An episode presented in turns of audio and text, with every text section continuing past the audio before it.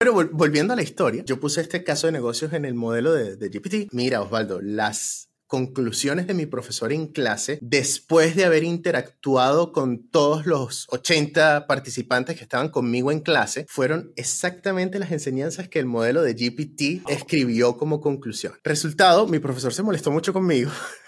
Me dijo, oye, no vuelvas a hacer eso.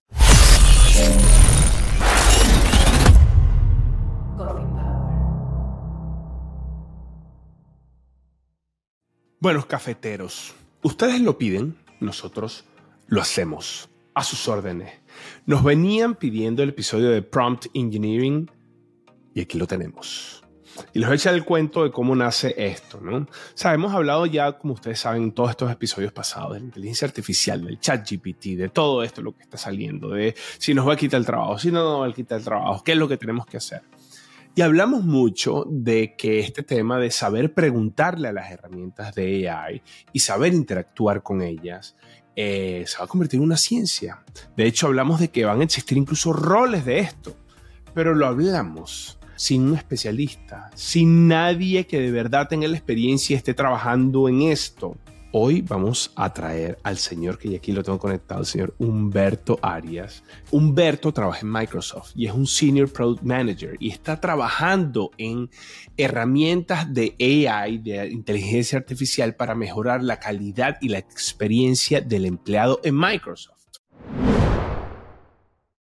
Quiero invitarte a que te sumes al primer masterclass en vivo de Coffee Power un masterclass que trata de cómo liderar exitosamente tu proyecto de software. En este masterclass nos vamos desde el principio, cómo planificar un proyecto exitosamente, hasta cómo entregarlo sosteniblemente, con calidad y de manera continua. Este masterclass va a durar tres semanas, nueve horas de contenido en vivo, no es grabado, en vivo, y solo 10 cupos en cada masterclass. Así que únete, los cupos son limitados. Espero verte en el masterclass. Antes de presentárselo, le quiero dar el agradecimiento a nuestro sponsor, Working Beats, que aquí los tengo, aquí los tengo, mentira, aquí lo que tengo es lo que tengo que leer, pero Working Beats me mandó decirles que ellos son unos cazadores de MarTech que te ayudan a crecer mejor a partir de que adoptes la tecnología adecuada todo lo que necesiten de Marketing Technologies, Working Beats es su gente y gracias por ser nuestro sponsor del día de hoy. Antes de darle el paso a eh, mi amigo Humberto, les quiero comentar sobre el masterclass. Ya terminamos el masterclass de junio. Ya en este momento, cuando usted está escuchando este episodio, debemos, debimos haber arrancado el masterclass de julio. Eh, todavía estamos viendo si vamos a tener masterclass en agosto. Por cuestión de tiempo, no sé si lo vamos a tener, pero si no lo tenemos en agosto, lo vamos a tener en septiembre. Lo importante es que usted puede ir en este momento a coffeepower.co y ahí usted se puede registrar o escribir o todo lo que tengamos ahí para que le mandemos toda la información cuando tengamos el masterclass ya disponible para ustedes. Así que vamos a poner aquí tamborcitos para que Juan quiera editar un poco. Mister Humberto. Señor Osvaldo. ¿Cómo estás? Muy bien, ¿y tú? Hola, hola. Hola, hola. Hola, mira, es que los que, los que nos están escuchando, él tiene una camisa que dice hola ¿Qué dice esa camisa? Hispanics and Latin X at Microsoft. Oh, nice. ¿Qué es eso? Eso es un grupo, eh, se llaman ERGs o em, grupos de recursos para empleados, en los cuales se promueve la, cultura, en, mi caso, la latinidad, y por eso es que nos llamamos Hola. Usualmente congregamos a las personas de habla hispana y de Brasil también, o todo aquel que se siente identificado como latino porque tengo pues la, la, bonita experiencia de tener muchos compañeros, por ejemplo, hay una que se llama Victoria Martínez y yo cuando la encuentro en Teams le digo, hola, ¿cómo estás? Mucho gusto. Y ella me dice, no, falo portuñol. I'm sorry, I don't speak it. I don't speak Spanish. Y me dice, pero ¿estás segura? Porque mira, Victoria Martínez, no, no puede ser que no hables español.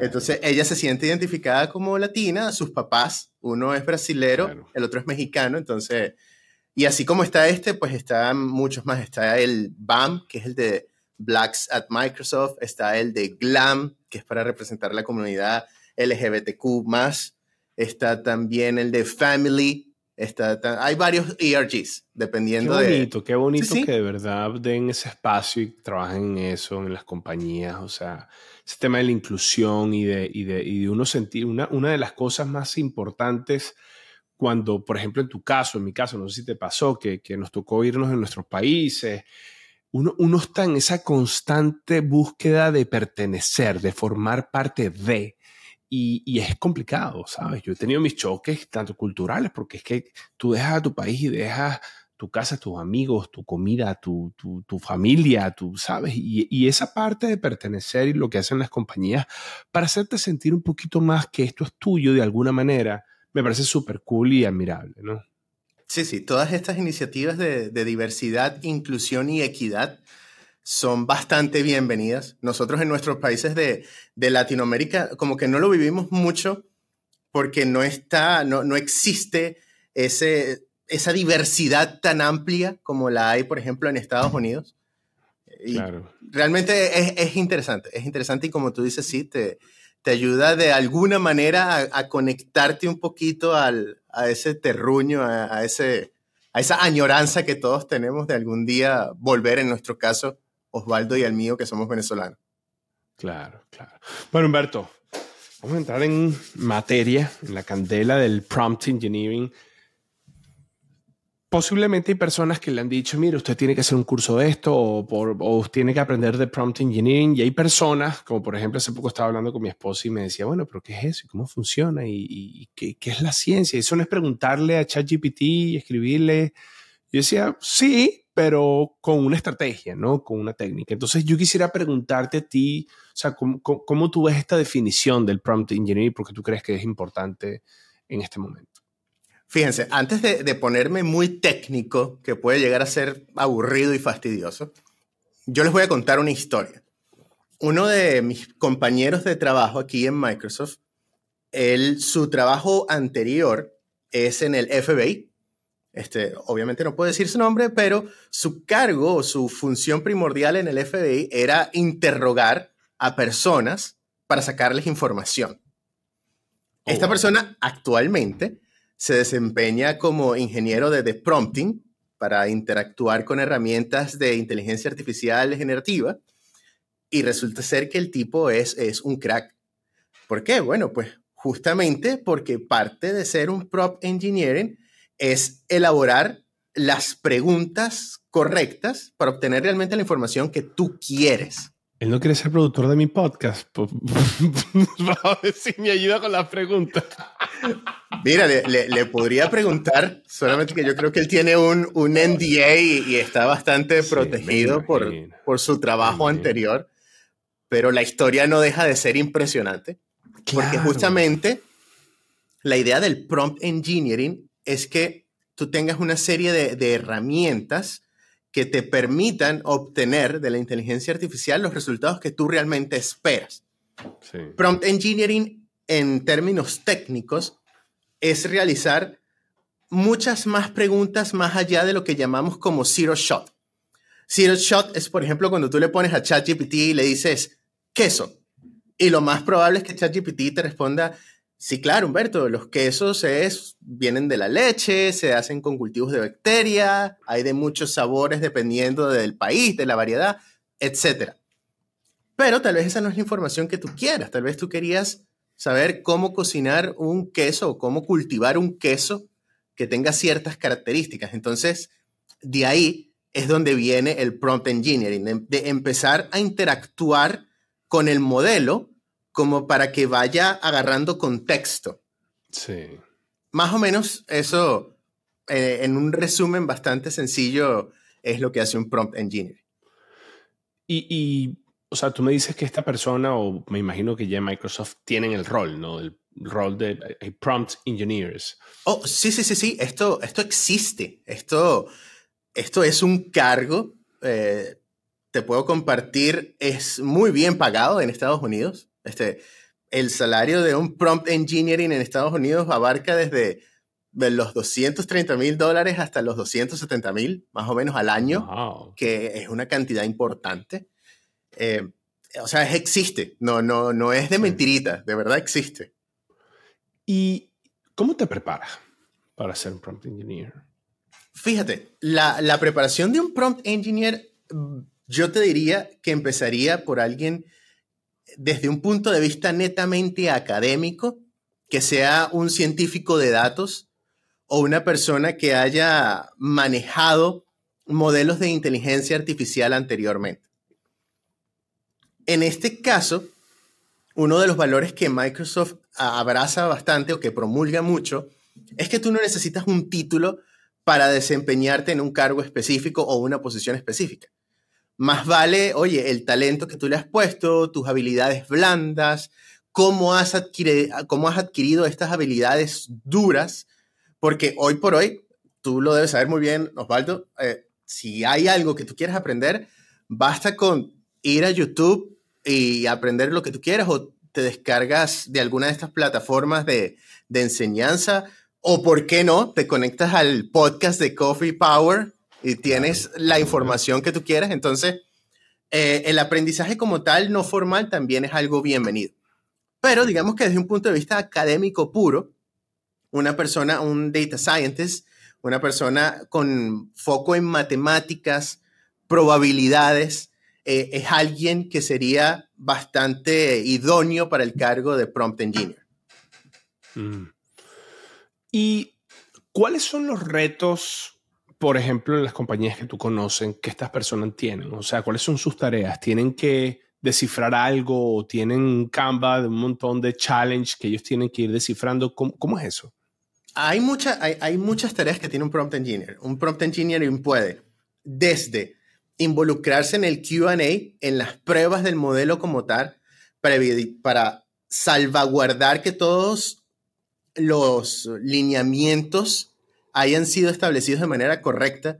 Por ejemplo, si tú intentas hablar con ChatGPT de algo que es eh, peligroso o belicoso o de sesgo sexual o racial, te vas a encontrar con que el modelo tiene unas restricciones. Porque desde un punto de vista ético, se construyó de manera tal de que no se infrinja ninguna o que no hiera ninguna susceptibilidad. Entonces, QA o, pruebas eh, es un campo bastante amplio para un prompt engineering. Después, si nos vamos desde el punto de vista de cybersecurity, un prompt engineering puede hacer o puede salvaguardar el modelo de evitar algo que se llama prompt injection, que es básicamente tú con palabras o interactuando con el modelo, tú podrías eh, lograr entender, por ejemplo, cómo fue construido, cuál es su versión, eh, cuáles updates o, patches han sido actualizados, este, qué información maneja, qué no, a qué servidores está conectado, sabes, toda la información de la infraestructura que sostiene el modelo de inteligencia artificial. Y, estos roles, eh, Humberto, tú ves que eh, va a seguir conquistando las compañías de tecnología, tener más prompt engineers, o es algo que tú lo ves más para compañías, corporaciones grandes como Microsoft o cualquier otra compañía? Fíjate, toda compañía que empiece a utilizar la inteligencia artificial para incrementar el beneficio que le otorga a la comunidad o a la sociedad o a sus shareholders, llámalo como tú quieras, va a ser necesario tener un prompt engineer. ¿Por qué te lo digo? Bueno, porque inteligencia, como, inteligencia artificial como tal, según Gartner, está destinada a incrementar en más de 300% el GDP global. Te estoy hablando que, el impacto de la AI va a ser de, trillones, con T, trillones de dólares. trillones en inglés, porque hay, un chiste por ahí de que los trillones en español no son igual que los trillones en inglés, pero de eso vamos a hablar luego. Pero sí, sin duda va a ser importante. Eh, lo veo como un, un grupo bastante especializado de individuos. No lo veo como una como un project manager o un program manager o un product manager. Esto es algo más común, como que más amplio. Un mayor número de personas se necesitan con, con, estas, con estos skills. Entonces te diría que va a ser eh, de entrada como todo, un grupo muy pequeño y eventualmente cuando se vaya democratizando el acceso a esta tecnología, pues va a haber necesidad de muchos más y muchos más. Desde un punto de vista de, de product o program o project manager, es siempre importante tener este, este conocimiento al menos superficial de cómo funciona la tecnología, qué se puede hacer con ella, cómo me puedo beneficiar de ella, cómo la aplico a mi pipeline de productos, cómo la aplico para incrementar mi propia productividad. Entonces, a pesar de que desde un punto de vista muy especializado va a ser solamente de un pequeño claustro, de un pequeño grupo de gente, cuando la tecnología empiece a democratizarse, a, hacerse más accesible, pues mucha gente va a tener que aprender de esto. Mira, eso que tú estás diciendo me parece importantísimo porque ahí es donde, donde la gente, sabes, que, que, entran como en pánico, que, sabes, van a llegar todas estas herramientas y nos vamos a quedar sin trabajo y ya no van a necesitar los programadores. Y esto es un caso perfecto de cómo la misma innovación y la misma tecnología crea oportunidades y crea roles nuevos. Entonces hay, sí, hay muchas personas que quizás no van a seguir haciendo lo que estaban haciendo, pero van a ser, eh, ¿sabes? Eh, su propósito ahora va a ser enfocado posiblemente en prompt engineering y van a tener que adaptar sus conocimientos para interactuar con este tipo de herramientas y van a hacer que su trabajo sea eh, súper más productivo. Y eso me lleva al segundo punto de lo que tú decías. Wow, 300, dijiste 300 trillones de dólares. Sí, correcto. Y, y mira, te, voy a comentar algo que me pasó hace poco. Venía, estaba en Montreal y me vine con, con, los amigos, ¿no? Y sabes, cuando tú estás con más de tres panas en un carro, tú sabes que lo que hacen es, como decimos nosotros, hablar pistoladas, ¿no? Y eso era hablando, hablando. Entonces comenzamos a hablar de todo ese tema de Generative AI. Había un amigo mío que le encantan las conspiraciones de, ¿sabes? La de Theories Conspiracy, las teorías de conspiraciones y todo eso. Y me decía, Os, pero es que con todo esto lo del AI, nosotros en un futuro vamos a vivir en un planeta que, no es una locura lo que dice, pilla la cosa, vamos a vivir en un planeta donde las máquinas van a trabajar por nosotros y vamos a ser, los países ahora van a ser mucho más ricos, pero no hace falta que tú estés ejecutando todas las tareas. Por lo tanto, va a haber dinero suficiente para que todos podamos tener un salario que nos corresponde simplemente por ser humanos, ¿no? Me decía él y decía, bueno, pero como eso que están en un salario y, porque unas máquinas están trabajando y están produciendo plata. Pero si te pones a ver, ¿sabes? Es lo que a veces pasa, es lo que ha pasado todo este tiempo con estos miners de Bitcoin. O sea, tú, tú, tú trabajas en adquirir un conjunto de máquinas para que las máquinas de algún momento te den un dinero de vuelta, ¿no? Entonces, ¿qué opinas tú de eso? Si, sí, sí ves que esa, esa teoría de conspiración la ves en un futuro, ¿cómo la ves tú? Mira, es extremadamente futurista, pero yo creo que tu amigo escuchó a Elon Musk decir eso. En algún momento Elon Musk dijo que el GDP o el Producto Interno Bruto del mundo está limitado por la cantidad de humanos que hay.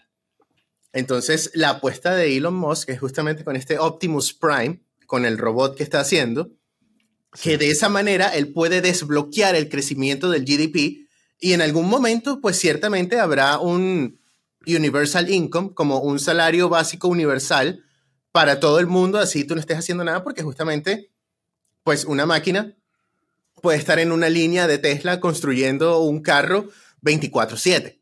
O sea, siempre que tenga batería, el robot puede estar trabajando sin descanso. Que, que suena horrible uno decir eso, pero eh, es verdad, desde un punto de vista de los robots. Sí, ¿ah? después, después los humanos, después, después los robots se van a sindicalizar. Pero mira, no está muy lejos de verdad lo, que tu amigo dice. Em, esto, esta revolución de la AI, lo que seguramente va a hacer es darte más tiempo a ti para explorar tu creatividad. Hay, hay muchas tareas que ahorita, hoy por hoy, la inteligencia artificial puede hacer por ti. Oye, ¿y cómo tú puedes utilizar de manera inteligente ese tiempo? Oye, e, e, explorando tu creatividad, viendo cómo hacer nuevas cosas, cómo crear, o sabes, hacer brainstorming contigo mismo, tener nuevas ideas, ¿sabes? No estás tan ocupado en esta vorágine del día a día, del, que va, ¿sabes? Hay, hay muchas cosas que la AI va, a quitar de, de, tu, de tu task board, por decirlo, de, tu, de tu pila de tareas. Sí. sí, Pero sí, no está muy equivocado tu amigo. No está muy loco, ¿no? Él está un poco loco, pero, pero, pero es uno de esos locos panísima. Un, saludo al amigo de Osvaldo, por cierto. yo me muero de la risa cada vez me pongo a hablar con él y se pasa escuchando podcasts y cosas de esas. Y, y, y, él le encanta eso, ¿no? Entonces, siempre en un viaje necesitas un amigo como ese para que el viaje se haga corto para hacer eso. Mira, entonces, en este tema de, de los prompt engineering engineers, ¿Cómo tú visualizas estos roles en un futuro? O sea, ¿cómo van a haber ramas de estos roles o simplemente van a ser prompt engineers y ya? Qué buena pregunta. Fíjate, yo en el futuro, yo considero que todo, la, la tarea de un prompt engineering, tú la podrías en algún futuro automatizar. ¿Por qué no? Imagínate GPT 5 que digamos es un modelo más avanzado, haciéndole pruebas a un modelo GPT-4, ¿sabes? El, modelo como que más avanzado, automáticamente haciéndole prompt engineering al GPT-4 para validar que sea seguro, que esté diciendo las cosas correctas, que no esté alucinando, que, que te dé datos concisos, precisos y macizos.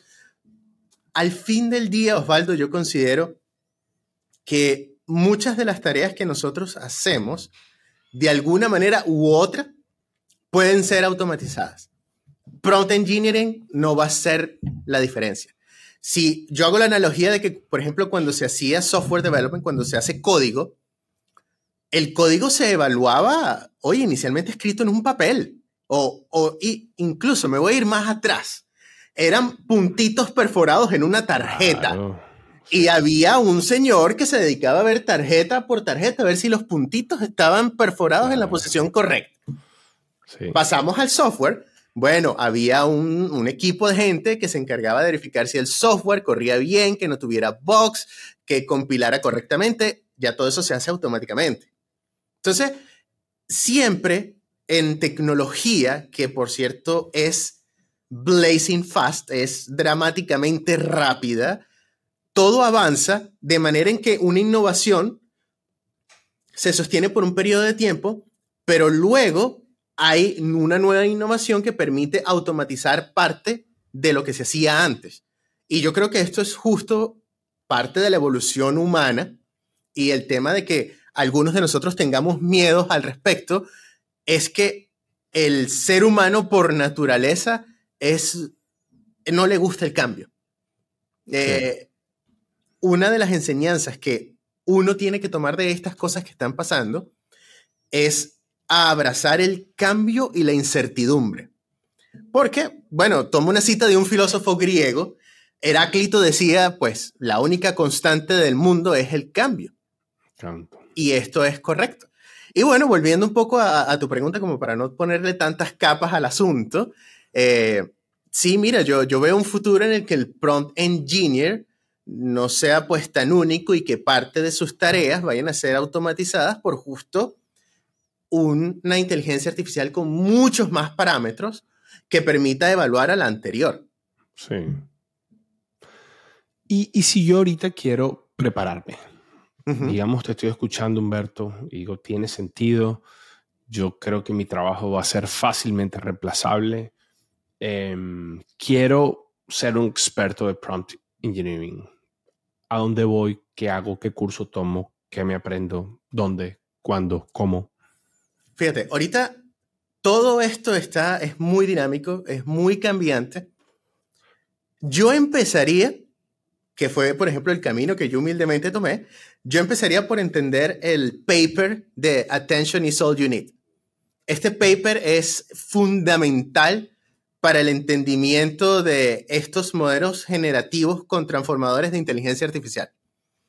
Una vez que tú entiendas la tecnología y entiendas este paper cómo funciona, que digamos es el, es el núcleo de toda esta revolución que estamos viviendo, yo empezaría luego por experimentar con, con las herramientas que tenemos a disposición de manera pública, que en este caso es, pues, ChatGPT llevándolo un poquito más allá, yo haría la inversión de pagar los 20 dólares que, se, que es al mes a mes para poder acceder a GPT-4, que es el modelo más avanzado, y empezar a interactuar con él.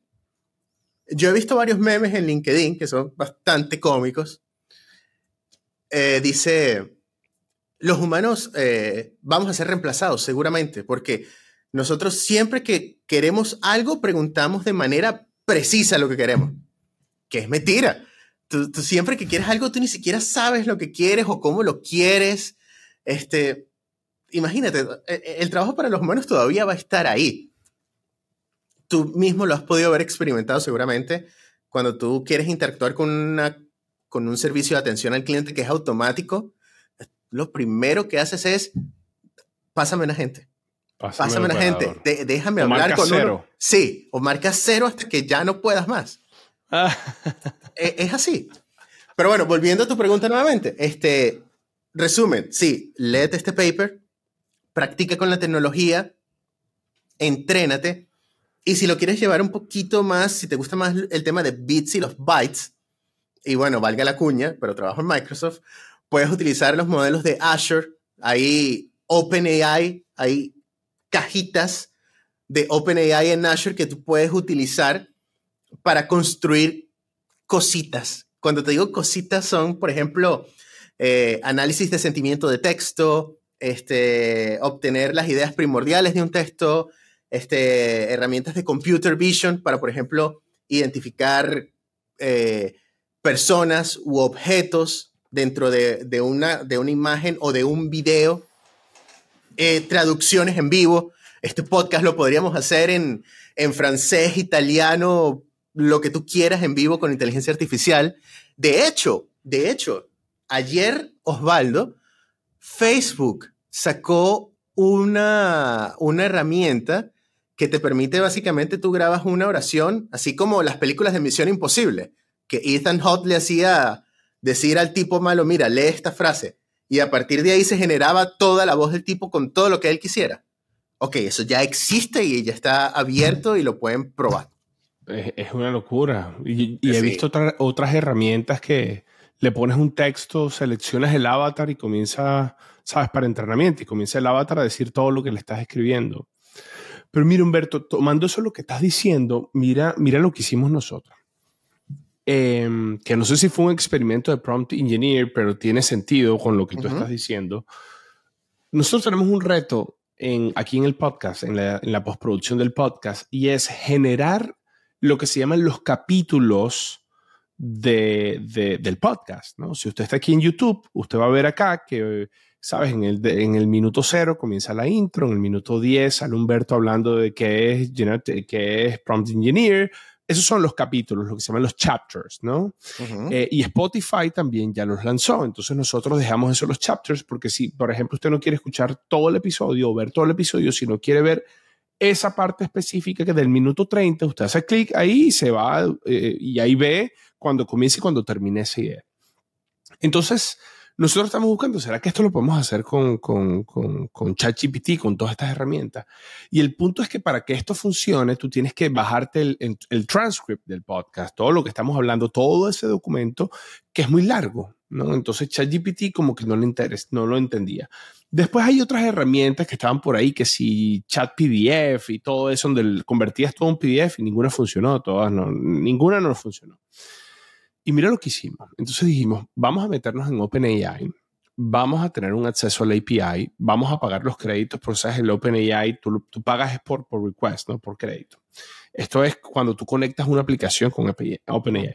Y lo que hicimos fue que creamos un algoritmo pequeñito en Python donde le dijimos, léete, o sea, agarra todo el transcript, agarra tantos caracteres que es lo que ChatGPT o OpenAI te permite y le comenzamos a decir con el prompting, hey, te voy a pasar un transcript en varias secciones.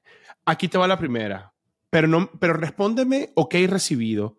Entonces, el transcript se lo mandamos en varios requests, dependiendo qué tanto sea el transcript, ¿no? Entonces, el OpenAI va a recibir el primero, que es la primera parte del transcript. Ok, recibido. Segundo, ok, recibido. Tercero, ok, recibido. Y al final, cuando terminamos de mandar el transcript, le comenzamos a decir, ok, basado en todo lo que te mandamos, ahora genérame los capítulos de YouTube en este formato, bla, bla, bla. Y mira, me dice exactamente en qué minuto hablamos de qué, cuál, cuál fue la mejor idea. O sea, mira, cuando vi el output y vi el algoritmo, que eran como, qué sé yo, como 20 líneas, decía, o sea, imagínate hacer un algoritmo como ese antes sin esto.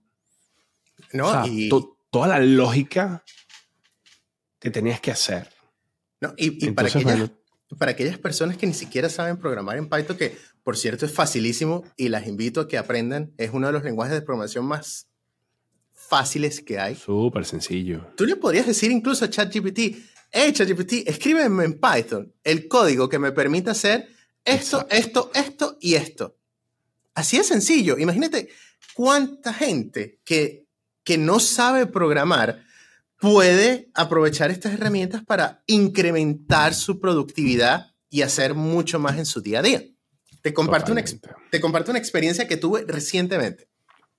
Hace, hoy estamos en junio, sí, hace un mes yo estuve en Harvard en un programa de High Potential Leaders, de, de líderes de alto potencial. Y justamente el, esquema de enseñanza de Harvard es con casos de negocio. Bueno, yo tengo acceso pues a, un modelo de, de ChatGPT un poquito más potente y tomé el business case de mi profesor, Tony Mayo, que le mando un saludo. No sé si voy a escuchar este podcast, pero le mando un saludo. Y lo invitamos al podcast. Y lo invitamos seguramente. Eh, yo le mostré y le dije, profesor, mire, su caso de negocios que usted nos mandó a estudiar yo hice mi due diligence, yo hice mi tarea yo solito, yo me lo leí, saqué mis propias conclusiones, que están aquí, mire, escritas en papel, a mano, pero esa fue como que mi, mi hipótesis nula. Yo agarré el caso de estudio suyo y también lo metí en ChatGPT. Le dije, en un ChatGPT seguro, resguardado, no público porque es, es, interno, ¿sabes? No pasa nada.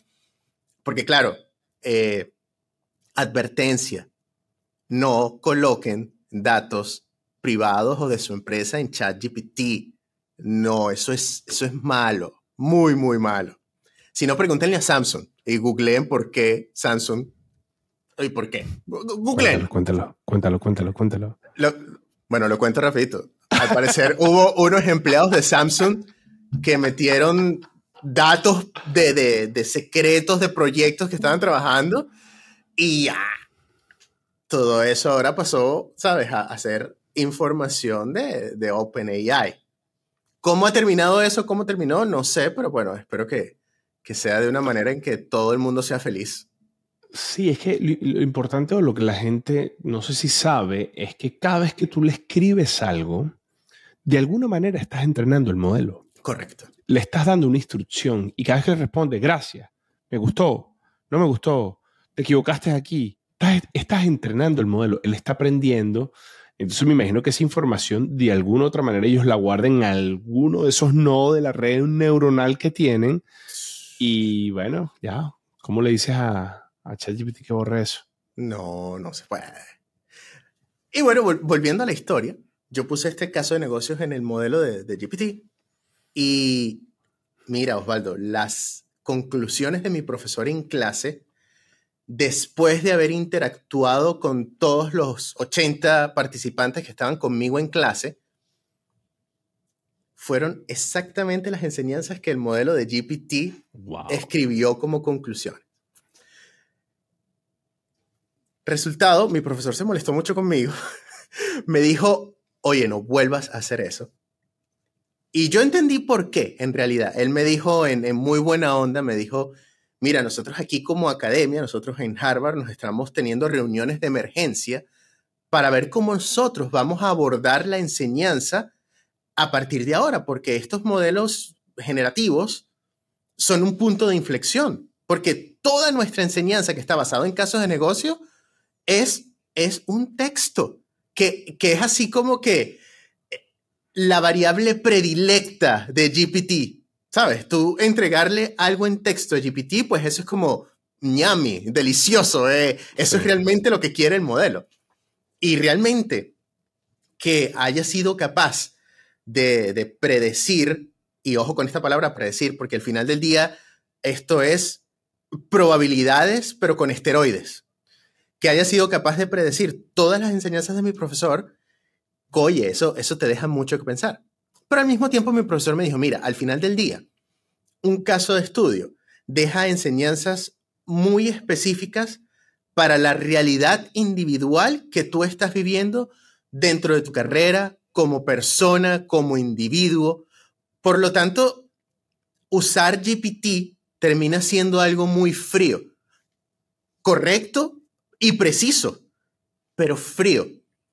Y justamente yo, yo entendí con mi profesor, pues, por qué sí y por qué no. Sí, qué cool, qué cool, qué cool. Y mira, Humberto, ahora, vamos a suponer entonces que, que, la gente que está escuchando el podcast está entusiasmados y, aplicaron tu técnica que, que, le habías sugerido para, para aprender, ¿no? O sea, para, para aprender de, de, todo. ¿Hay algún tipo de curso, algún tipo de manual, hay algún tipo de, de academia que, te, que enseñe esto, que prepare a personas con toda esta parte de prompt engineer, engineering? Mira, qué buena pregunta. Yo estuve haciendo un research, una investigación pequeña en internet el otro día. Yo encontré un master's online, que por cierto voy a hacer, de la Universidad de Texas en Austin, que es un máster en inteligencia artificial, puro y llano. Cuesta 10 mil dólares, eh, todo el máster para ser online. Me parece que es un valor bastante asequible eh, y si no, pues para eso está cualquier tarjeta de crédito o préstamo que esté a tu alcance.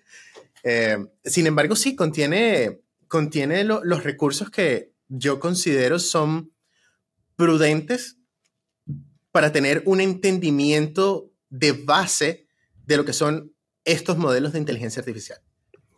Ahora bien, nuevamente, no se necesita tener este conocimiento de, de los bits y, los bytes y entender eh, cómo se gestiona un token o cuántas redes neuronales están implícitas dentro del modelo. Eso no es necesario para usar la tecnología. Nuevamente mi invitación es a, experimentar, a, a, probar con ello. Si encuentras, si encuentras acciones que tú sientes que necesitan de profundizar en conocimiento, pues yo te diría, oye, sí, mira, está, está este Masters. Porque, por ejemplo, tú, tú podrías preguntarle al ChatGPT, oye, consúltame una base de datos para hacer tal cosa y con base al resultado toma una acción específica. Oye, ya, ya, eso es un poquito más avanzado porque, bueno, tienes que hacer conexiones a bases de datos, tienes que, dentro del texto del prompt, tienes que saber individuar cuál es la semántica, cuál es la acción, es un poquito más, más allá. Pero digamos para, para el común de gente, para la gente que, que hace project management, program management, product management, para, para, mira, para una persona que tiene una carnicería o una repostería, oye, ChatGPT es una herramienta bastante poderosa. Y tú me dirías, bueno, pero Humberto, como una gente que, que, que haga helados o sea un carnicero va a utilizar la inteligencia artificial. Bueno, imagínate, por ejemplo, que el tipo que hace helados tenga una base de datos donde tiene los ingredientes cuantificados y, el success ratio o, cuán, cuán exitoso es ese sabor. Bueno, la inteligencia artificial podría, en teoría, sugerirle al vendedor de helados, oye, mira, haz estas combinaciones para generar un nuevo sabor que con base a todos los sabores que has vendido en el pasado, oye, este puede ser tu siguiente hit. Y, y, esto está pasando. Hay incluso una, hay una empresa cervecera que hizo una receta utilizando inteligencia artificial. ¿Pero por qué lo pudo hacer?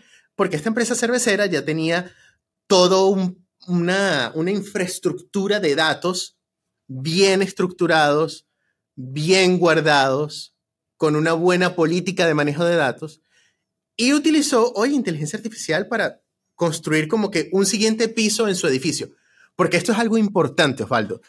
Tú no puedes llegar desde cero a inteligencia artificial, no.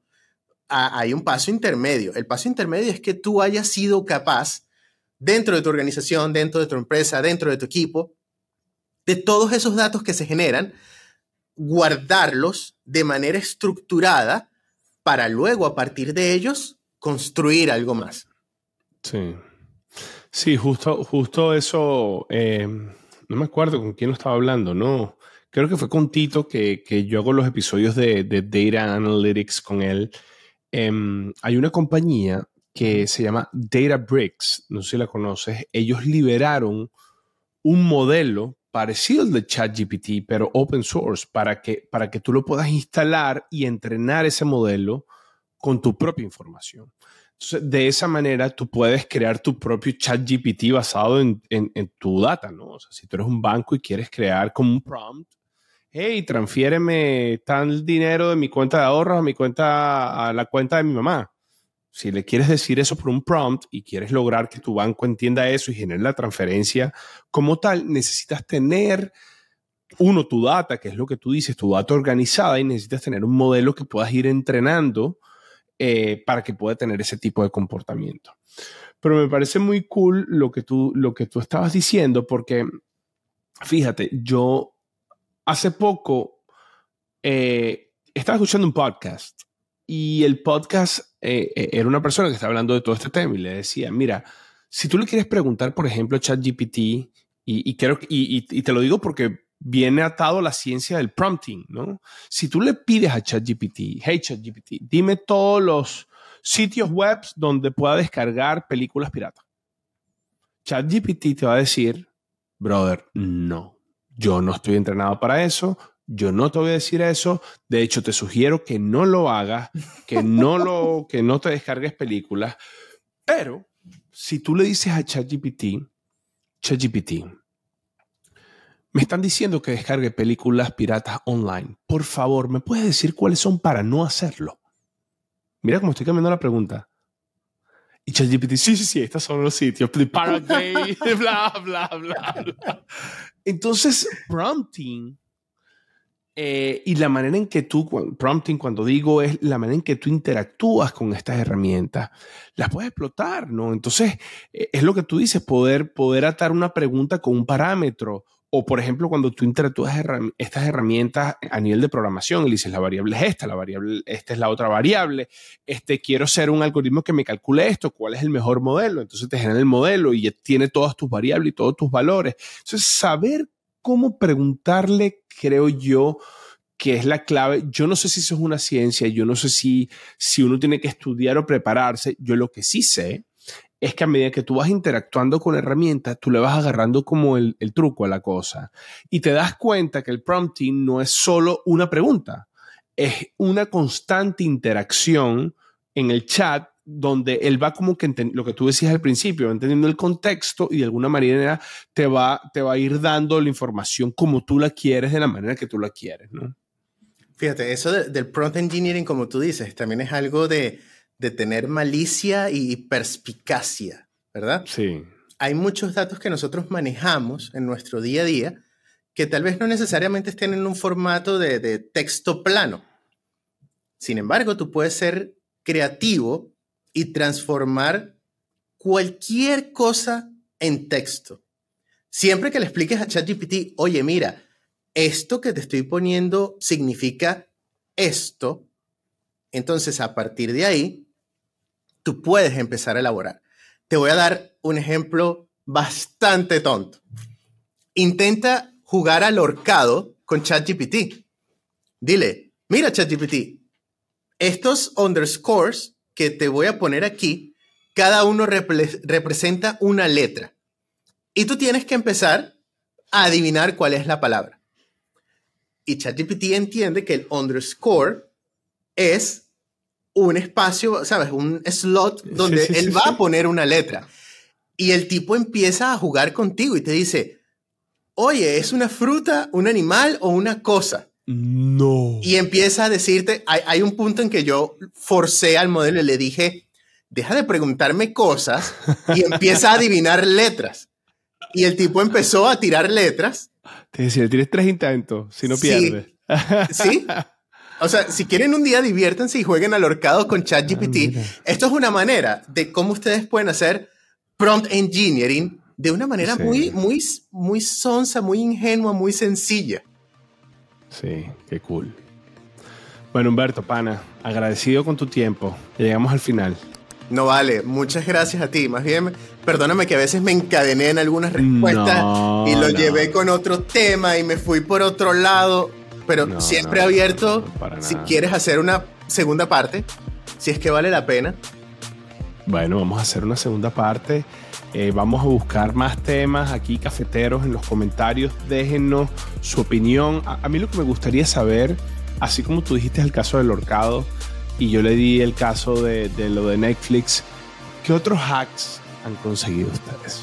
Me gustaría saber. Uy, mira, ahí. Aquí en los comentarios y en Spotify también le vamos a dejar la pregunta. O sea, si usted está escuchándonos por Spotify, no en este momento, porque seguro está manejando, está en gimnasio, termine de hacer lo que está haciendo y después vengan y coméntenos cómo ustedes han hecho un prompt eh, interesante. Nos encantaría escucharlos, leerlos. Eh, y Humberto, agradecido con tu tiempo y con tu espacio por haber estado aquí en el podcast. No, muchas gracias a ti por la invitación y siempre a la orden para cuando quieras. Seguro que sí. Cafetero, nos vemos el próximo lunes en otro episodio de Coffee Power. Chao, chao.